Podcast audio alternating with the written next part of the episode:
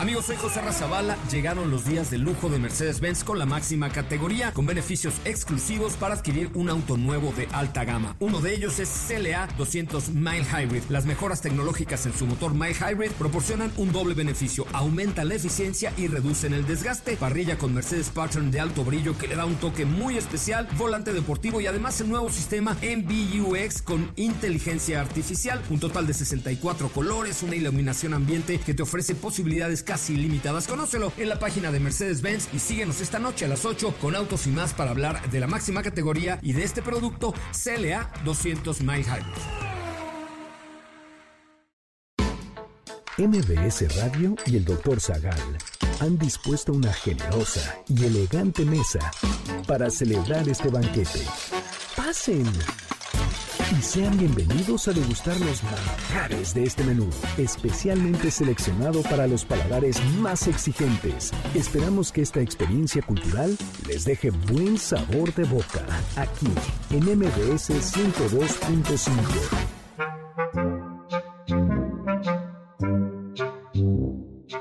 ¿Se puede morir de vergüenza y de risa? ¿Qué extravagantes muertes tuvieron algunos antiguos griegos? ¿Quién murió aguantando la respiración? ¿Quién murió por la ciencia? ¿Cómo murió el Papa Adriano IV? ¿Y el Papa Alejandro I? ¿Qué científico murió por no ir al baño?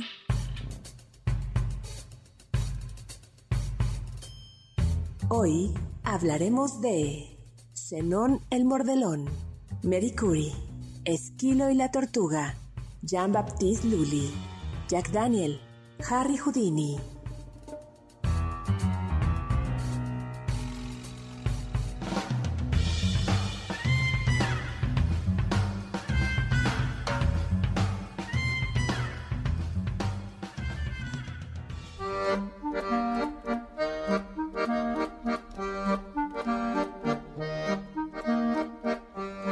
No quiero una caja cualquiera Quiero un sarcófago con rayas de tigre y una cara redonda como la luna para poder contemplar. Quiero estar mirándolos cuando vengan, juntando los tontos minerales, las raíces. Ya los veo, con las caras pálidas, lejanas como estrellas. Ahora no son nada, ni siquiera bebés. Me los imagino sin padre ni madre, como los primeros dioses.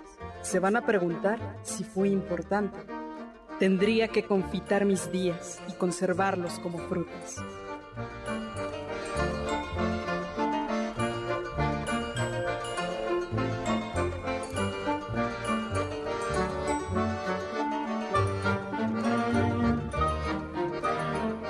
Hola amigos del banquete, bienvenidos a esta mesa. Yo soy Carla Aguilar y están conmigo el doctor Zagal, el erudito y excelente doctor Zagal. Y además tenemos Nuevamente nos honra con su presencia un invitado especial, Pablo Alarcón.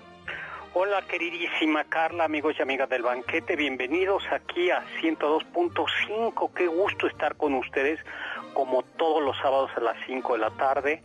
Eh, cada vez Carla se va empoderando más y yo ya hay momentos que creo que se va a llamar el banquete de Carla y del doctor Zagal y tenemos un invitado de lujo después de tener que soltar la chequera y hablar ahí con su representante. Nuevamente ha accedido a estar con nosotros Pablito Alarcón. Hola Pablo Alarcón. Oye Pablo, ¿te acuerdas cuando otra vez? mandé cuando no cobrabas tanto por participar en los programas? sí, ya uno tiene que ser caro ahí. La calidad se compra, doctor. Ay, sí, pero bueno, ten un poco de misericordia. Oye, Carla, ¿de qué vamos a hablar, Carla, hoy? Pues hoy vamos a hablar, doctor, de muertes trágicas, raras y algunas absurdas. Como decía un amigo mío, en realidad toda muerte es trágica y un poco absurdo, y un poco absurda, más bien diríamos, toda muerte siempre es trágica y absurda pero hay también de tragedias a tragedias y de rarezas a rarezas. Exactamente, por eso inicié con un fragmento de Silvia Plath, esta poeta argentina, se llama Últimas Palabras, y ella tuvo un final trágico. Sí, a mí, a mí también me gustó.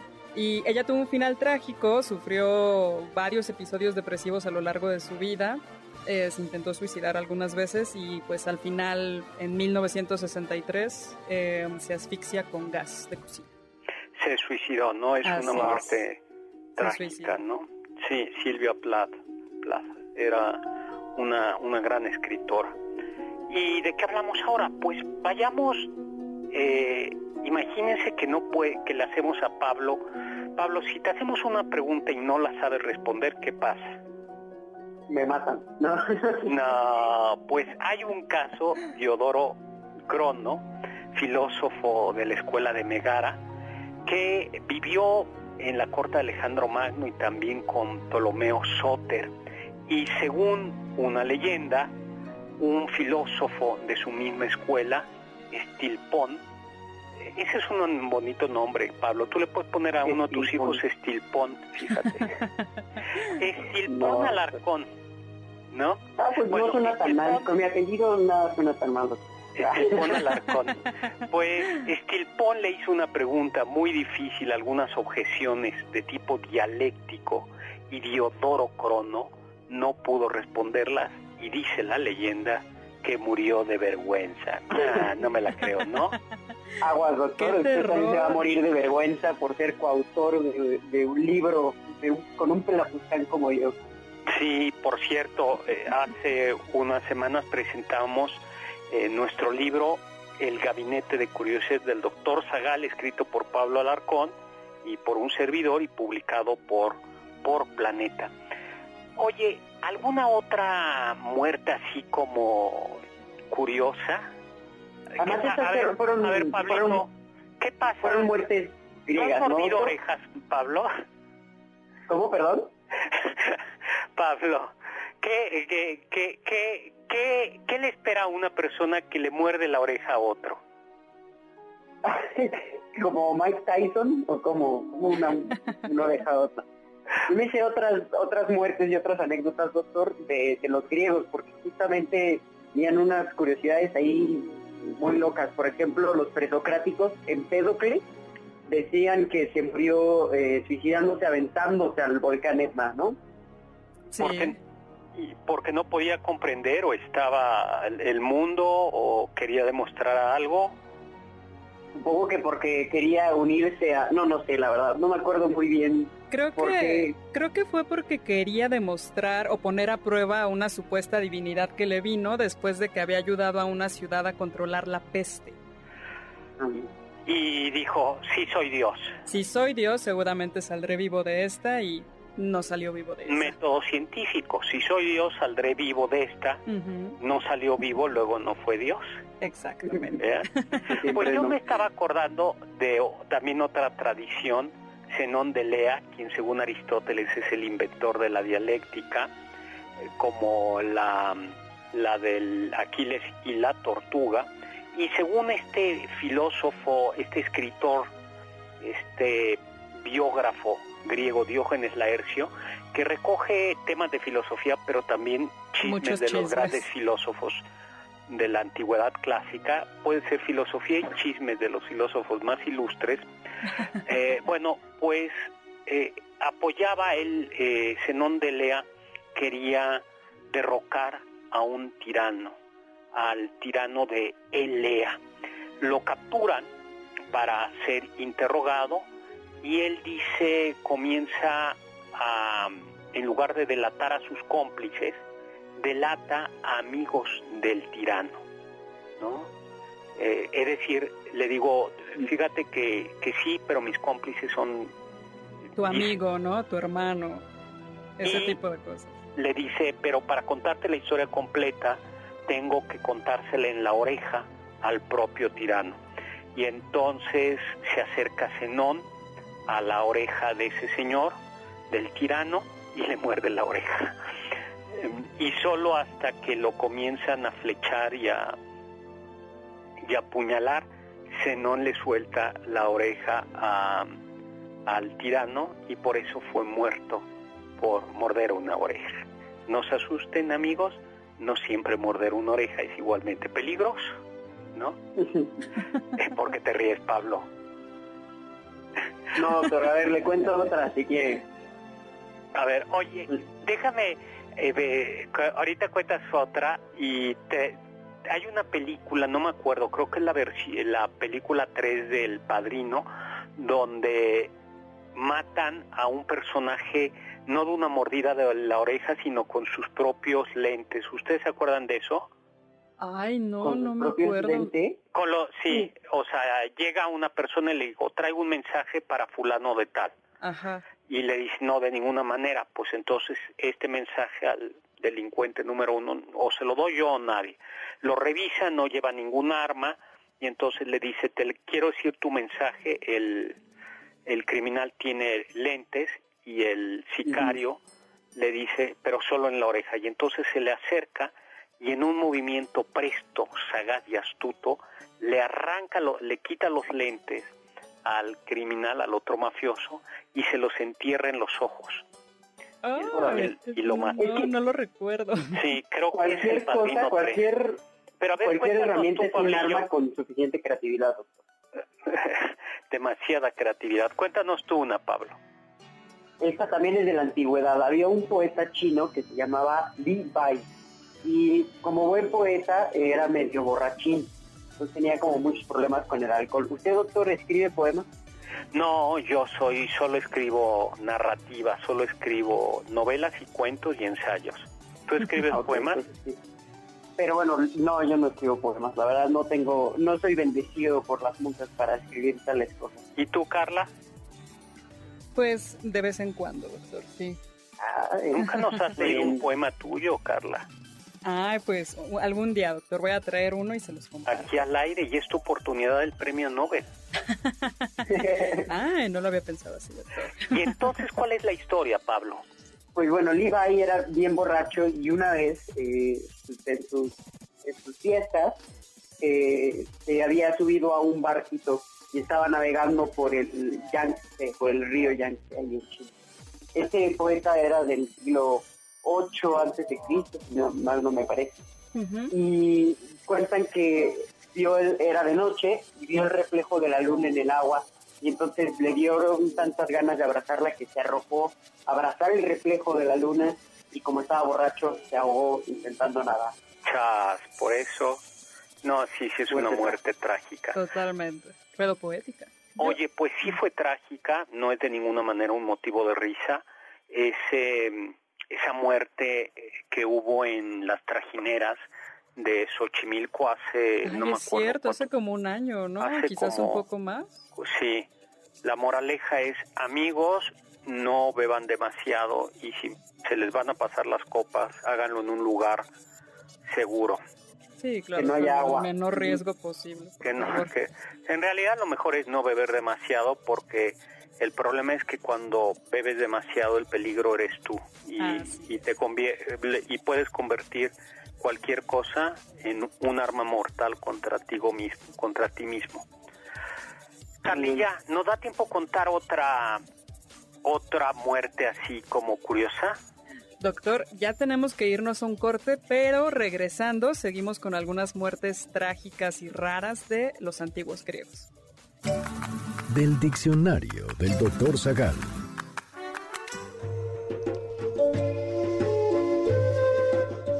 La frase memento mori significa recuerda la muerte o recuerda morir. En la antigua Roma se acostumbraba que un siervo le recordara esta frase al general que entraba victorioso a Roma para impedir que cayera en la soberbia y en la vanidad.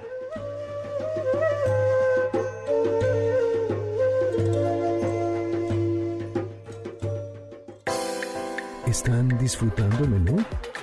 Después de esta pequeña pausa, regresamos al banquete del Dr. Zagal en MBS 102.5. ¿Tienen algún comentario?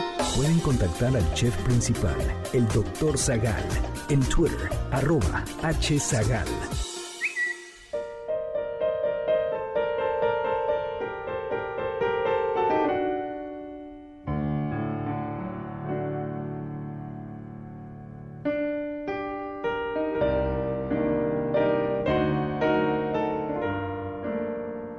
Del banquete, ya regresamos a esta mesa un tanto lúgubre y extravagante. Yo soy Carla Aguilar, conmigo se encuentran Pablo Alarcón y por supuesto el erudito y muy vivo, doctor Héctor Zagal. Hola Carla, hola Pablo, qué gustazo estar con ustedes. Como siempre, todos los sábados recuerden que pueden escuchar eh, nuestros podcasts en la página de la estación y también pueden visitar visitarnos en nuestro Facebook donde publicamos anécdotas, historias y los domingos además publico en, en su tinta en, la, en el portal de MBS Noticias siempre columnitas eh, de cultura general como para hacer sonreír en domingo. Mi Twitter es arroba hsagal, sagal con z y el tuyo Carla. A mí me pueden encontrar como arroba carlapaola-ab. Muy bien, ¿y tú Pablito? Yo soy arroba Pablo Alar en Twitter. Y los invitamos a leer nuestro libro Gabinete Curiosidades del Doctor Zagal. Lo pueden comprar y tenerlo en físico o en electrónico. Y hay adaptación cinematográfica ya en Canal 22. Exactamente, hay un programa que se llama El Gabinete Curiosidades del Doctor Zagal. También ahí nos pueden, nos pueden ver.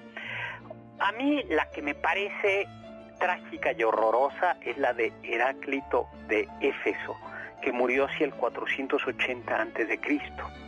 Eh, este hombre eh, que se conocía como Heráclito el Oscuro, era un hombre que al final de su vida se hizo un misántropo, una especie de ermitaño, según Diógenes Laercio iba, vivía pues como ermitaño alimentándose de hierbas, de verduras, llevando una vida sobria y austera, así como la mía, y se enfermó de hidropesía. Regresó a la ciudad para que los médicos le dijeran qué hacer y los médicos le dijeron que no había nada que hacer para la hidropesía y Heráclito dijo, ah, ya sé, lo que hay que hacer es calentar mi cuerpo eh, sin que se sin quemarlo para que el exceso de agua se evapore. Y según una de las versiones de su muerte, fue enterrado en estiércol, eh, en el estiércol de un establo para deshacerse de su humedad. Otra dice que le pidió a algunos siervos que lo cubrieran de estiércol y lo pusieran bajo el sol y que murió al segundo día bajo el sol. ¿no? Y otra es que eh, no pudiendo retirarlo del estiércol permaneció sepultado y fue y fue devorado por unos perros. En claro, porque los perros comen popó, ¿ok? no, pero yo creo que la cabeza estaba afuera. Sí, ¿no? Y ya un poquito achicharrada bajo el sol. Yo creo que los perritos dijeron, mmm, qué rico. Chicharrón de Heráclito. No, una muerte horrible. Pero hay otra que a mí eh, eh, me gusta por, por, por la última frase que dice Anaxarco de Abdera, que fue uno de los grandes amigos cercanos de Alejandro Magno, pero que se ganó la enemistad de unos hombres poderosos, de Nicocreonte, que era tirano de Chipre. Ahí está otro nombre, Pablo, Nicre, para otro de tus hijos, Nicrocreonte. Alarcón. Alarcón. Lo mismo, Alarcón. y entonces estaban sentados en la mesa y Alejandro le pregunta a Anaxarco qué le había parecido el festín y le dice, todo está espléndido, pero debieron haber servido la cabeza de algún sátrapa y de un, tirano, pues, y voltea a ver a Nicocreonte y este se enoja, por supuesto, y exige que lo manden a, a machacar en un mortero gigante. Pero eso fue que conste después de que Alejandro Magno hubiese muerto, no durante el festín. Sí, no, no fue durante el festín para nada, para nada. Fue, le preguntó eso, lo dijo en el banquete y a Nicocreonte le estuvo dando vueltas por la cabeza el coraje y cuando por fin Alejandro Magno muere dice ya me puedo vengar de este amigo suyo y lo manda a machacar en un mortero gigante. Pero lo, la frase, según nos cuenta Diógenes Laercio, que dijo al final fue machaca el envoltorio de Anaxarco, pero a Anaxarco no lo machacas. Indignado Nicroconte, Nicro, Nicocreonte ordenó que le arrancaran la lengua. ¿Y qué hizo Anaxarco? Ah, él, muy rudo como era, se la mordió a sí mismo antes de que se la cortaran y le escupió. Ay, qué feo, qué feo, qué feo, qué feo, qué feo. Qué hardcore.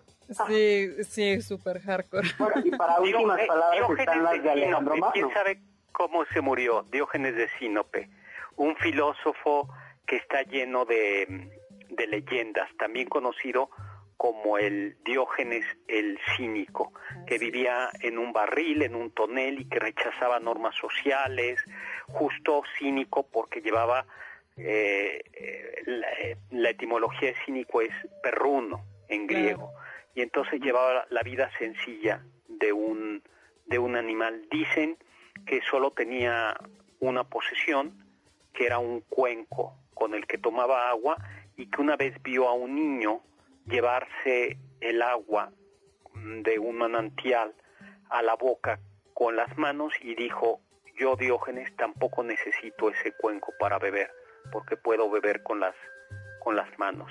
Wow, qué increíble. Platón decía que, por lo menos Diógenes Laercio lo que nos cuenta es que Platón decía que Diógenes era un Sócrates enloquecido. Me parece que eso es muy cierto. Otra, también atribuida a Diógenes, aparece Alejandro Magno y le dice, ¿tú eres Diógenes, el famoso filósofo? Sí, yo soy. ¿Y tú quién eres? Alejandro Magno, el rey o el señor del mundo. Pídeme y te daré lo que quieras. Estaba Diógenes semidesnudo tomando el sol en su tonel y le dice, sí Alejandro, te pido por favor que te quites, te muevas, que me estás tapando el sol. Solo Diógenes podía decirle ¿no? Tranquilamente. y llega Alejandro aquí a darte regalitos. Hay una frase que igual Diógenes cuenta que menciona, eh, Diógenes Laercio nos cuenta de Diógenes el cínico, que alguien le dijo, Diógenes ya cálmate, deja de hacer tantos desastres en el ágora, ya estás viejo, y que Diógenes muy indignado le contestó, eh, si fuera el primero en terminar una carrera y ya estoy cerca de la meta, ¿acaso me dirías que me detuviera? Entonces, qué manera tan interesante, ¿no? De ver la muerte como la meta o la vida como una carrera y decir al final de mis días debo ser aún más, más, ¿no? Sí. Sin calmarme. algo muy, muy socrático, ¿no? Que decía Sócrates que la filosofía, bueno, eh, la filosofía era un prepararse para la muerte. Y Diógenes se preparaba para la muerte. Hay dos leyendas de su muerte. Una que murió comiendo un pulpo vivo. ¿A ti te gusta el pulpo? Ay, a mí me encanta. Chipotle. Chipotle. ¿Y a ti, Carlita, cómo te gusta? Ay, creo que en todas sus versiones, doctor, me gusta mucho. Yo me gusta la gallega y en... pero no, la verdad es que ya no soy un fan fanático del pulpo. Hay tortas de pulpo riquísimas, por cierto. Y una es que se lo comió vivo y pues claro, o sea, ficción. Pero otra es más heroica, más épica. A ver, ¿cuál es la otra versión de la muerte? le estaba ofreciendo a un perro, ¿no? Le estaba ofreciendo que se comiera el pulpo, pero el perro o algún otro perro le muerde el tendón y entonces muere ahí, desangrado. Pues, qué, feo. No, pero había una más épica, fue que Lo retaron, ¿no? lo retaron a aguantar la respiración y entonces aguantó la respiración y se murió por, por eso. Ah, esa es, esa es épica. Pero la verdad es que esa es falsa. Yo lo que entiendo, nos corregirán nuestros amigos médicos que nos escuchan, es que si tú aguantas la respiración, te desmayas y en el momento en que eh, desmayas, que eh, entra el piloto automático, ¿no? Sí. Ahora, ¿alguna muerte alegre, vamos a decirlo así? Pues la que tuvo Crisipo de Solos. Que murió por ahí del 208 antes de Cristo. Un gran representante de la escuela estoica.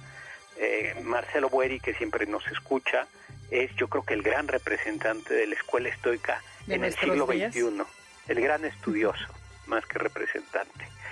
Pero los estoicos caracterizados por esa eh, no apatía, sino ese dominio sobre sus pasiones, esa neutralización, ese dominio absoluto de las pasiones y emociones, eh, dueños de sí mismos. Así es. Y entonces es gracioso que Crisipo de Solos, un representante de esta escuela estoica, haya muerto, según nos cuenta el mismo Diógenes Laercio, de un ataque de risa. Y esto fue después de que de que un día él estuviera viendo como un burro se estaba comiendo los higos de la higuera que él tenía fuera de su casa y entonces exclamó que alguien le dé una copa de vino puro de postre. Supongo que el chiste era algo así como que si le dan el vino pudo, probablemente el burro podía emborracharse terriblemente porque no estaba rebajado. Y eso al parecer le produjo un ataque de risa y pues murió a carcajadas de su propio chiste. Ah, Eso está padre, Está porque- bien, ¿no? Está, es- es- es- está bonito, ¿no? Sí, por lo menos mu- murió feliz. O sea, pero de un chiste que contó él mismo. O sea, Sí, o sea. Sí, que, que yo no sé, ya el doctor Bueri nos, nos contesta, nos podrá explicar, Marcelo, el querido Marcelo, si, si en realidad es un chiste muy bueno, pero, pero Sí. no me parece tan bueno. Francis Bacon Doctor es Pablo, filos, no Tenemos... ten- vamos rápido a un corte y ya regresamos a seguir hablando de muertes trágicas, absurdas y raras. juega. Los sabios dicen, Si no viví más fue porque no tuve tiempo. Epitafio del Marqués de Sade.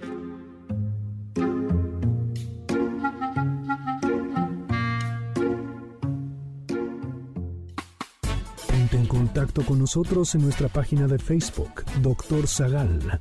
Ya volvemos a este banquete después de un ligero entremés comercial. ¿Quieres contactar a los ayudantes del chef? Puedes escribirles en Twitter, arroba Carla Paola-AB, Pablo Alarcón, arroba Pablo Alar, Héctor Tapia, arroba Toy Tapia.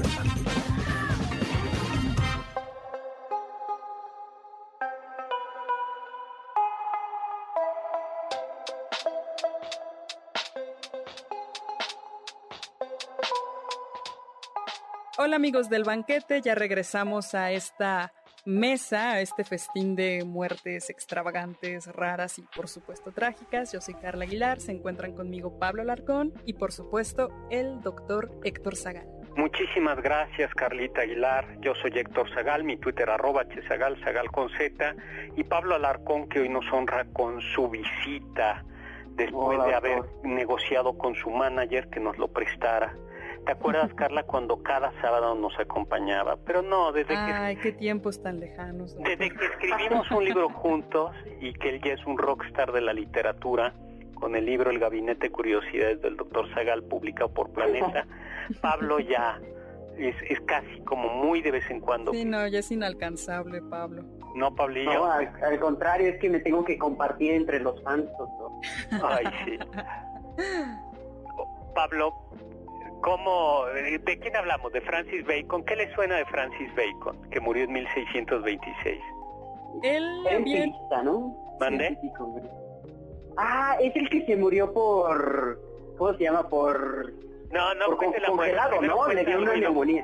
Sí, sí, sí, pero él, re- bueno, de alguna manera estudia a Aristóteles y desprecia su lógica, ¿no? Porque cree que no ayuda a generar nuevo conocimiento y entonces él reinventa la lógica y el, mo- bueno, presenta las bases del modelo experimental hipotético. Exactamente, escribe una utopía, la Nueva Atlántida, que es como una ciudad de investigación científica y tiene esta idea del novum organum. Recuerden que en Aristóteles el organum era el conjunto o el órgano, el órgano de Aristóteles era el instrumento, el conjunto de obras lógicas que permitían la investigación o la ciencia.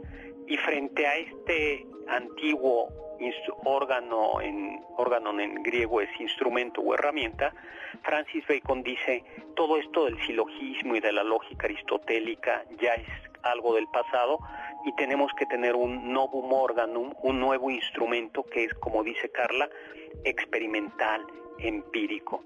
Pero ¿cómo murió su muerte? Eh, digo, ¿cómo murió? ¿Cómo, cómo murió? A ver, Pablo, Pablo creo que se sabe la historia. ¿Tú te la sabes, Pablo? A ver, sí, eh, es que según recuerdo, no me acuerdo muy bien, pero quería probar los efectos del hielo o la nieve, la conservación de alimentos a través del frío eh, con un pollo. Y entonces era invierno, me parece, y entonces estaba nevando. Y se puso, salió a poner el pollo para ver cómo se conservaba o cómo mantenía la carne del pollo ahí afuera en la intemperie, con el frío. Pero salió sin cubrirse y taparse bien y al final de cuentas él se murió haciendo esa prueba, ¿no? Como, como de neumonía por el invierno. Creo, mm, según me acuerdo, pero no sé, igual algún detalle sí, sí. Quiso, quiso demostrar que, la que el frío conservaba los alimentos y si hubiera vivido un poquito más hubiera descubierto que en efecto el frío, la nieve conserva los alimentos, pero no necesariamente la vida humana. Y entonces le digo, yo por eso no salgo a la nieve. que otros hagan los experimentos. Exactamente. Yo prefiero la lógica aristotélica, que se puede, la investigación científica que se pueda hacer cómodamente desde tu estudio, sin mucho frío y sin mucho calor. Oye, Pero, y una muy buena doctor también de moderna ya, este, el, el mismo, un mismo astrónomo eh, moderno, Tico Brahe, era un personajazo porque tenía una nariz de plata y oro porque la habían cortado en un duelo. Eh, un personaje ahí muy curioso, que además tenía un bufón, creo que un enano como bufón y muchas cosas. Y él se murió en una cena, dicen que llegó y tenía ganas de ir al baño, pero como era una era visto como descortesía el levantarse a la mitad de un banquete, se aguantó las ganas de ir al baño y al final le dio una infección intestinal que acabó con su vida. No, pues sí, es una... No, no hay que resistir el llamado de la naturaleza, dicen los, los urólogos y los y los gastroenterólogos, pues pobre Tri, algo ya tendría seguramente, ¿no? Ya estaba... De hecho, yo había escuchado que me parece que en 2010 habían exhumado el cuerpo y habían encontrado cantidades altas de mercurio en, su cuerpo. Exacto, entonces dicen quizás, o quizás sí tuvo unos problemas urinarios y como el mercurio era utilizado como la panacea para curar todo en algún momento de la historia de la humanidad, probablemente en el siglo XX había gente que daba mercurio para bolitas de mercurio dejen para la para el estómago, para disque para limpiar el estómago. Ay, no, Dios. Sí, a mi padre me contó que me, me contó que, que mi abuela le daba todavía cuando era chiquito y se enfermaba del estómago como bolitas de mercurio. Órale, no, bueno, pues pues es altamente tóxico y entonces probablemente se quiso tratar la infección de, de las vías urinarias, pero pues terminó envenenándose. Sí, e, era a la gente que trabajaba en minas, se utilizaba el mercurio para trabajar la plata y era muy frecuente que hubiera enfermedades por los vapores del, del mercurio. No, pues esa sí está muy, muy fea. Algo que fue realmente trágico, bueno, insistimos, toda muerte es trágica, es el Premio Nobel de Literatura de 1957. Albert Camus, que fue activista político, filósofo franco-argelino, un gran novelista, eh, y que... Mm, que mm, Esa muerte este está, está muy fea, doctor, porque unos días antes de su muerte, que ya contaremos cómo fue, eh, había muerto el ciclista italiano Fausto Coppi en un accidente automovilístico. Y Camus al escuchar la noticia dijo, no conozco y una manera de morir más idiota que en un accidente de auto. Qué feo. Y dos días después de la muerte del ciclista Fausto Coppi, Camus murió en un accidente automovilístico. su conductor el conductor era su amigo, el editor Michel Gallimard. Si ustedes, que era un gran editor, todavía está la editorial Gallimard. Por lo visto, el automóvil impactó contra eh, un árbol porque había explotado una, una, llanta, ¿no? Sí. Eh, y él salió con vida. Gallimard, eh, la esposa de Gallimard y el hijo Gallimard salieron bien, pero... Cambió no. Y entiendo habría que revisarlo, que llevaba consigo un manuscrito de una novela. Uy. Ay, no. ¿Se quemó o algo? No, ¿Se salvó? sí, sí, se, eh, se publicó póstumamente, ¿no? Ah, Ay, esa es una muerte absurda. Bueno, ajá, siendo el representante del absurdismo, pues, nada más es apropiado que tenga una muerte acorde. Pues sí, una de acuerdo. Y le gustaba mucho el fútbol a todo esto. A Albert Camus decía que, que la ética era donde más había aprendido, perdón, que donde más había aprendido de ética era jugando fútbol. ¿No? Yo imagino que no le iba a la América, ¿no? Y que por eso sabía de mucha ética. ¿Tú a cuál le vas, Pablo? No, yo no, eh, no le voy a ninguno en realidad. Comprométete. No, no, no. Simpatizo simpatizo con el América, pero no le voy. Con el que gana, ¿no? ¿Y tú, Carla? Pues a mi familia le va a las chivas, así que le voy a las chivas. Ah, los papas también se mueren y también se han muerto eh, De maneras curiosas, de ¿no, manera doctor? curiosa. Pues el Papa Adriano IV, que muri- murió en 1159, que era un papa de origen inglés. Había estudiado en Francia, era agustino, y bueno, eh, después de un acalorado sermón en contra del emperador Federico I del Sacro Imperio Romano, regresó y vivió, bebió agua de la fuente de un pueblo y dicen que entró accidentalmente una mosca en su garganta y murió asfixiado. No importa si nunca has escuchado un podcast o si eres un podcaster profesional. Únete a la comunidad Himalaya. Radio en vivo. Radio en vivo. Contenidos originales y experiencias diseñadas solo para ti. Solo para ti. Himalaya. Descarga gratis la app. Órale, mosca asesina. Mosca asesina. Eh, a mí me suena como un poco raro, ¿no? Sí, porque Sí, pudo haber tomado tienen- más agua, ¿no? Sí, O sea, creo que pudo haber, a menos que la mosca hubiera sido mutante o algo por el estilo, no lo sé. o se o, pues sí se asfixió y no conocían cómo se llama la maniobra de... ¿De Heimlich? ¿Mandé? ¿Heimlich? ¿Heimlich? Sí. Sí, a lo mejor una cosa así fue. Pudo- pu- puede ser, pero bueno, esa es, es rara. ¿Cuántos insectos no nos tragamos cuando estamos dormidos, no? Y sin problema. Bien, Y aquí estamos. Aquí bien. estamos. Tira el cañón. Oye, pero doctor, no, sí, los papas tienen muertes extrañas. También está el caso de Paulo II, Paulo II, que tiene dos versiones de su muerte, ¿no? La primera dice, y que me parece que es lo oficial, que murió por una indigestión por comer melones. Ay, y la pues- segunda Sí, sí, sí, Pues, es pues que ya estaba bien en su dice el cama. dicho, el melón en la mañana es oro, al mediodía plata y en la noche mata. Entonces se indigestó con Cuidado. melones. Ajá, esa es la primera versión y la segunda versión dice que murió por un infarto mientras era, eh, mientras estaba eh, pues en actos sexuales con un pajecito de, de ahí de su cuerpo. No, que es- fea. es mucho más La- oscura, ninguna de las mucho dos más son, mala son dignas. O sea, eh, tenía relaciones con un pajecito y le dio el patatús. Exacto, el mero patatú. Pues no era nada templado, ¿no? Eso ya fue lo que alguna lo vez mató. ya lo conté. Me tengo un amigo que se dedica a ser para que es paramédico y él me decía que es sorprendente la cantidad de gente que tiene problemas de corazón en esos hoteles eh, de reputación dudosa donde llega la gente por unas horas. Consagrados a Afrodita. Exactamente. Y que no por el acto, sino porque frecuentemente toman alcohol y toman pastillitas.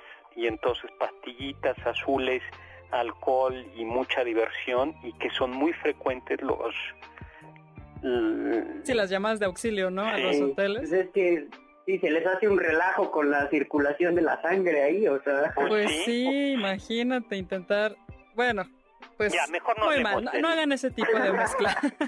Doctor Pablo, tenemos que ir a un corte, pero ya regresamos. Escuché que... Julián del Casal, poeta cubano del siglo XIX, murió de risa durante una cena con amigos. Parece que una broma de uno de los asistentes le causó una carcajada mortal, pues fue tan fuerte la risa que le provocó una hemorragia por la rotura de un aneurisma.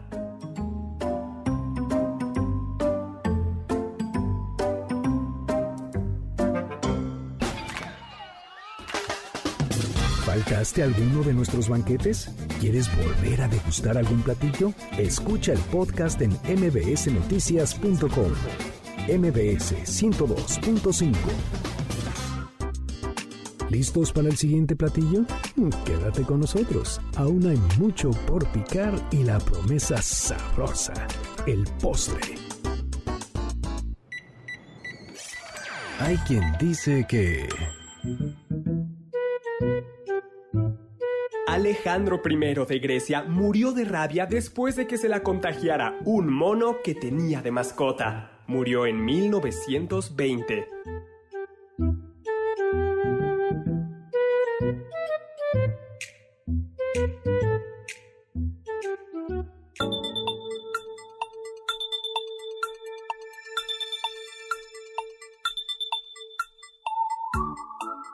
Hola amigos del banquete, ya regresamos a esta mesa de pastillitas, alcohol, algunas risas, algunos choques automovilísticos. Yo soy Carla Aguilar, me acompañan Pablo Alarcón y el doctor Héctor Zagal. Hablamos de científicos, ya que Pablo introdujo a Tijo Brahe, podemos hablar de muertes de científicos. Ay, muy, muy bien, doctor. Pues Marie Curie, mujer eh, que fue la primera mujer en recibir un Nobel de Ciencia, pero no solo uno, recibió el Premio Nobel de Física en 1903 junto con su marido Pierre Curie y el de Química en 1911, ella sola. Y murió de anemia aplásica, ¿no? que es, eh, pues es una enfermedad relativamente rara. Y ¿por qué creen que le dio a María Curie? Pues ¿Por qué, doctor? Porque trabajaba con radioactividad. Claro, justo Hay por que lo que la recordar, por ejemplo, ¿no? que ella anunció, eh, descubrió junto con su esposo el elemento polonio, llamado así en honor porque Marie Curie era polaca, y también anunciaron un segundo elemento al que llamaron radio, ¿no? Y que de donde viene la palabra radioactividad. Y María Curie llevaba en sus bolsillos tubos de ensayo con elementos radioactivos y los almacenaba en una cajita de su de su escritorio. Y además estuvo expuesta a los rayos X cuando trabajaba como radióloga en la Primera Guerra Mundial. Pues es que en ese momento en realidad no era estaba explorando y no se conocían los efectos de la, Secundarios. de la, de la reactividad, ¿no? Así es. Y es muy fuerte porque dicen que varias de sus posesiones, como muchas notas de sus investigaciones, están guardadas en cajas forradas con plomo, porque todavía tienen mucha radiactividad y si quieren ser consultadas es necesario ponerse un traje especial. Por eso, si ustedes han ido a que les saquen alguna radiografía, se darán cuenta que hay escudos de plomo o de metal o que los radiólogos siempre tienen un chaleco para, para evitar y se ponen y se ponen detrás de detrás de una cámara para que no haya Sí, para que no se expongan de más. exactamente, ¿no? No, pues yo creo, yo creo que si hay polonio debería haber mexicanio, doctor. Ay, tú sabes que sí se descubrió un elemento químico en México. Ah, sí, ahora no. Sí, ¿cuál? No, no lo sabía, doctor. sí, eh, durante el virreinato. Uh. Ahora mismo, y no me acuerdo el, el nombre, eh, cómo era, pero durante el virreinato se descubrió ese... Ese El elemento. deberían haberlo bautizado. Sí, A- ahora voy a... La, la verdad es que no me acuerdo. Le pusieron luego otro nombre al... Al, ¿A este al elemento? químico. ¿Mande? A este Pero- elemento, ¿no? Sí, no me acuerdo Sí, cuál es. doctor, Ah, mire, ya lo la pasión encontré, por un doctor. oficio, ¿Cuál? así como a Marie Curie, la pasión por un oficio nos termina matando. Es el caso de, eh, había pensado en esta, ay, ¿cómo se, cómo se llamaba este? Ah, en Jean-Baptiste Lully, el... Ay, sí, el músico de cámara de Luis XIV, Sí, el músico, compositor de Luis XIV, que además era bailarín. que además era bailarín. A ver, cuenta, cuenten, cuenta. Cuenten, cuenten. Encuentra tu Carla. Ah, pues miren, lo, lo interesante es que para entonces Jean-Baptiste Lully es del siglo XVII, las batutas con las cuales se dirigía la orquesta no eran estos finos y ligeros palitos que ya conocemos, sino que eran bastones pesados de, de metal con los cuales se iba golpeando el piso para llevar el ritmo. Y se cuenta que Lully estaba muy emocionado eh, dirigiendo la orquesta y tanto así que cuando golpeó el piso en realidad se golpeó el pie y se lo atravesó. Claro, porque tenía el, la vara eh, o el bastón para llevar el ritmo, una punta de metal. Así es. Y entonces se, se, atravesó el pie y entonces se le gangrenó. Se le gangrenó y muchos dicen que lo, justamente como era bailarín, eh, su negativa a que le cortaran el pie para intentar salvarlo fue no, es que yo quiero ver si me curo para poder seguir bailando y pues la gangrena continuó, se le envenenó la sangre y murió. Oye, ya encontré el dato, es el wolframio, el que se Ah, descubre. el wolframio. ah, Gran y dato, luego fue redescubierto. ¿No? Ay, qué interesante. Deberíamos hacer un programa sobre química. Sí. Uh, Bueno, no, pues está muy feo la del, la del artista, ¿no? También hay otra que a mí se me hace muy trágica, que es de Thomas Midgley, que fue un ingeniero mecánico y químico estadounidense que trabajó en la industria de la gasolina en el siglo- a inicios del siglo XX, cuidando que no tuviera plomo, me parece. Pero, como estamos hablando de muertes, aquí lo que contamos es que a los 51 años quedó paralítico por haber contraído polio.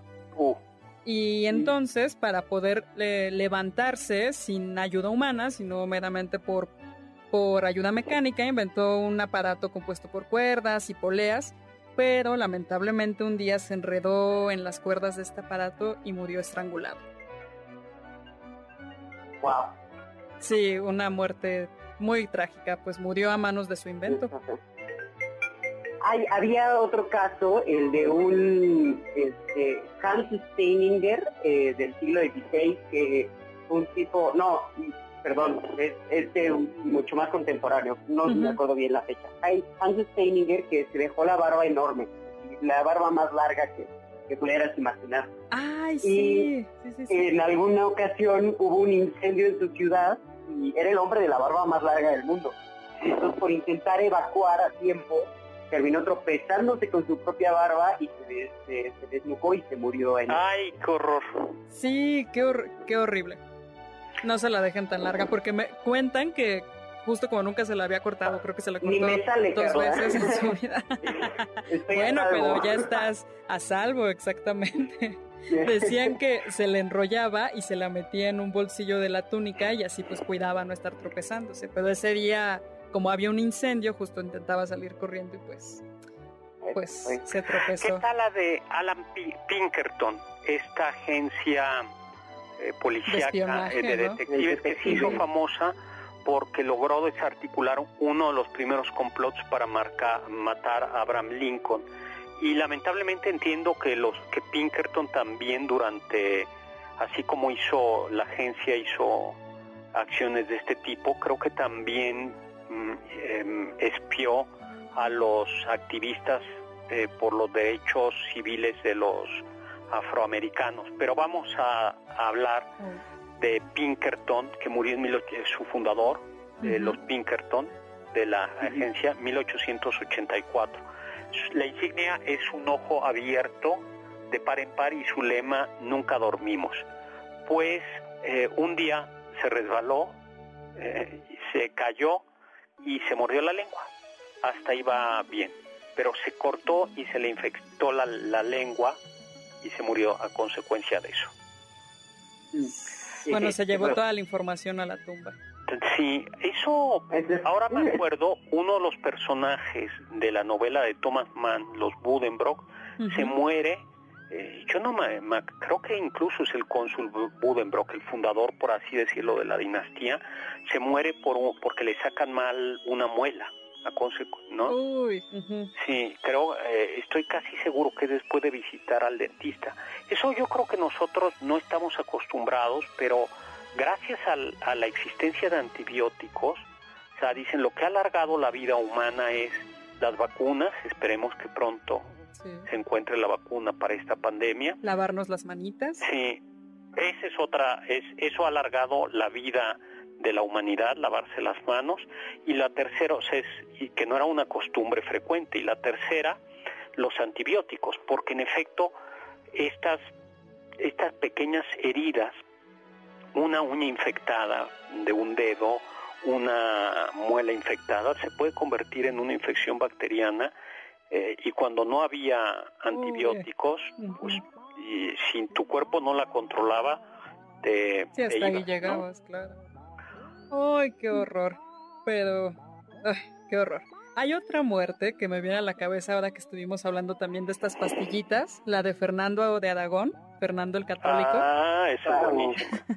Fernando, Fernando de Aragón, quien fue esposo de Isabel la Católica, pues le vivió a su esposa, Isabel murió en 1504, y entonces Fernando de Aragón se consiguió una chica más joven que él, 30 años más joven que él. Todo era no por amor, sino por asuntos dinásticos. Claro, todo era interés político. Pero ella Porque el contaba... amor, amigos y amigas, no existe. No, doctor. Ustedes son jóvenes y todavía pueden tener esas ilusiones, pero a mi edad ya tendrán la sabiduría. Ay, doctor. Pues, por amor o no, probablemente no. Lo que pasaba es que esta mujer, 30 años más joven que él, pues le pedía descendencia, claramente, porque pues, las, los intereses políticos, ¿no? De a quién le vamos a dejar el changarro del reinado. Y entonces, Fernando de Aragón le conseguían brebajes a base de polvo de cantárida o de mosca española. Y este, y se los conseguían de esta mosca española porque es un afrodisíaco natural. Se creía que era un afrodisíaco natural, pero es extremadamente tóxico en dosis muy altas. Les cuento un poco lo que hace. Es que es eh, este polvito lo que hace es irritar los vasos sanguíneos. Y entonces al, al, al irritarlos, pues, aument- daba la impresión, pues ya se imaginarán de lo que pasa. Así Pero el problema es que se le pasó la dosis y se murió de una hemorragia gástrica. ¿No? Uy, qué horror. Ay, Dios mío, ya ven cómo el amor. Doctor Pablo, ya Los se nos acabó el matan, tiempo. doctor, el amor no. Ay, Ay, totalmente de acuerdo, son los afrodisíacos. sí, sí, sí. Ay, a ver, esta, esta yo creo que no se la sabe el doctor. Ay, pero, Pero ya no se nos acabó el tiempo. Ya, bueno, pues ni modo, se nos acabó el, el tiempo. Le dejamos, vamos a hacernos un poquito más de publicidad, Pablo. Vamos a recomendar el libro El Gabinete de Curiosidades del Doctor Zagal, publicado por Planeta, escrito por Pablo Alarcón, por mí, eh, y le recuerden que es fácil de conseguir, versión electrónica o versión física. Carla, muchísimas gracias. Pablo Alarcón, Muchas gracias, muchísimas gracias. doctor. Le damos, Gracias, doctor. hoy en cápsulas a quien tenemos. Ay, muchísimas gracias a Héctor que nos está ayudando con las cápsulas. Gracias Héctor Tapia por habernos acompañado. ¿Cómo está? Este, y bueno, pues muchísimas gracias. Y también a Carmen Cruz en cápsulas. Así es, Carmen Cruz y Héctor Tapia, muchísimas gracias. Recuerden lo que decía Immanuel Kant, sapere aude, atrévete a saber. Confiamos que este banquete ha sido un deleite gourmet y cultural. Gracias por escucharnos y nos esperamos el próximo sábado con una deliciosa receta que seguro será de su agrado. MBS 102.5